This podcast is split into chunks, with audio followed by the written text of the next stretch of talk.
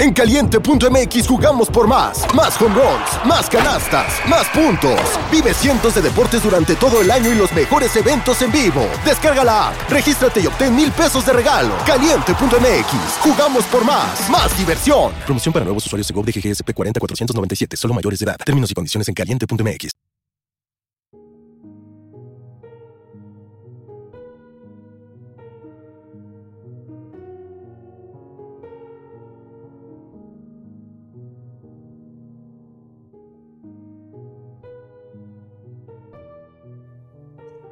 ¿Qué está pasando? Muchas personas están comenzando a compartir sus experiencias con sus mascotas, y es que, al parecer, están actuando como humanos. Sí, tu perro, tu gato, ese que quizá está durmiendo ahora mismo contigo, en tus pies. Date un momento y voltea a verlo. ¿Estás seguro de que él no te observa mientras duermes? Piénsalo. Pero, por ahora te voy a contar esas experiencias que la gente está viviendo. Bienvenido a Dantempo, tu noche del terror.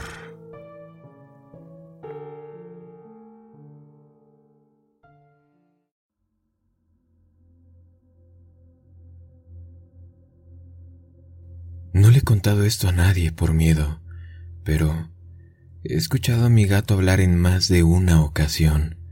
Siempre lo hace cuando cree que está solo. Emite palabras y sonidos que solo un humano podría hacer.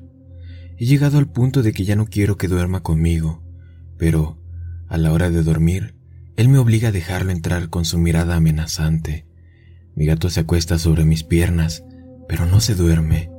Puedo sentir su mirada tan pesada cada noche sobre mí y no sé qué hacer. Bueno, esto pasó cuando tenía alrededor de 8 o 9 años. Encontramos a un perro en la calle y decidimos adoptarlo. Ese perro al poco tiempo nos comentaron que era de un vecino que se había suicidado, y pues el perrito después quedó en la calle.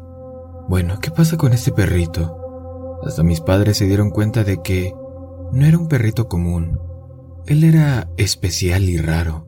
Era como una persona, muy educado, hacía caso a todo y siempre entendía todo lo que decías, absolutamente todo. Era un perrito de pelo ondeado. No sé si sea por eso, pero en las noches, cuando ya todos dormíamos, teníamos la manía de dejar la puerta de los cuartos entreabierta.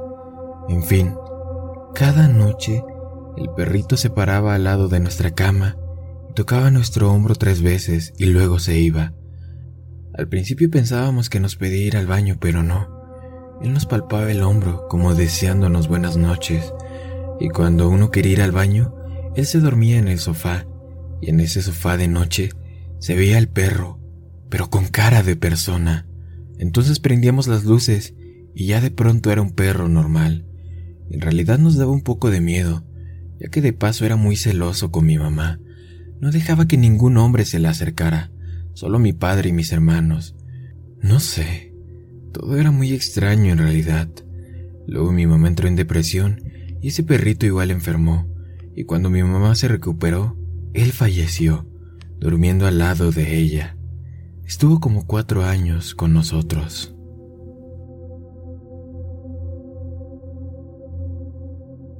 En mi familia nos gustan mucho los animales, y el año pasado adoptamos a una perrita de la calle. Pero desde entonces han pasado cosas raras en la casa, no solo paranormales, sino que mis padres se enfermaban de la nada, un tío murió en un accidente, etc. La perra era capaz de ponerse en dos patas y caminar hasta mi cuarto de esa forma y tocar mi puerta a medianoche. Fuimos con un chamán, nos dijo que la perra tenía malas vibras y que era la culpable de todo eso. Entonces, la dejamos en un refugio para animales, pero supimos que la echaron de ahí por ese tipo de comportamientos turbios. Ahora vivo con el miedo de que la perrita regrese a mi casa.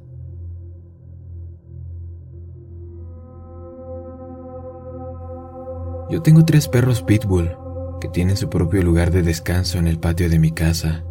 En la noche, cuando voy a darles comida, Parece que hablan entre ellos o murmuran cosas que no entiendo, pero cuando ven que estoy muy cerca, simplemente se callan.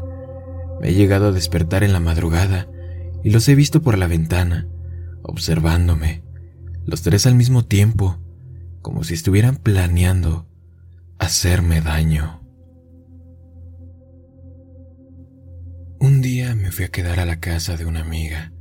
Nunca la había hecho antes, así que no conocía muy bien su hogar. Ella tenía muchas mascotas, pero había una en especial que se veía muy extraña. Era un pez, de tamaño mediano, dentro de una pecera en el cuarto de invitados.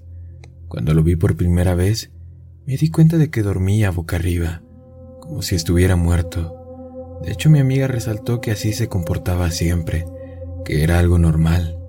Eso no me dio muy buena espina. Después me tocó dormir en esa habitación, yo sola. Todo iba bien, pero alrededor de las 3 de la madrugada sentí agua cayendo sobre mi brazo. Estaba totalmente fría. Eso me despertó de inmediato y comencé a voltear a todos lados, medio espantada. Y es cuando lo vi. Era el pez que estaba flotando totalmente fijo en dirección a mí. Quizá puedas pensar que no tiene nada de aterrador, pero sus ojos brillaban de forma espectral. No podía soportarlo, porque sabía que me estaba observando. Y entonces pasó. Me di cuenta que el pez estaba totalmente muerto, con los ojos abiertos. Tengo mucho miedo. No tengo problemas paranormales o alguna clase de experiencia rara, pero un día estaba en mi cuarto, alrededor de las 11 de la noche, viendo mi celular, perdiendo el tiempo. Cabe resaltar que afuera de mi cuarto hay un pasillo que estaba con la luz apagada. No tengo problemas con mi privacidad, entonces siempre dejo mi puerta medio abierta. Estaba con la luz encendida de mi cuarto. Bueno, como comentaba, estaba sola, viendo TikTok y por accidente oprimí el botón de crear un video. Entonces la cámara se activó y ahí estaba. Lo vi. Me quedé sumamente perpleja, ya que era mi perro observándome detrás de la puerta medio abierta. Esta vez no era algo tierno, porque sus ojos parecían los de un humano. Eran sumamente pesados. Sentí como un escalofrío recorría toda mi piel. Él se dio cuenta de que yo sabía de su presencia y se acercó a mí sin dejar de mirarme, con sus terribles ojos humanos. Estaba a punto de llorar. Es entonces cuando solté un grito de rabia, como si lo estuviera regañando, y él se espantó para después correr como un perro normal, como si eso que lo poseía se hubiera ido. Desde entonces, no puedo dormir con la puerta abierta.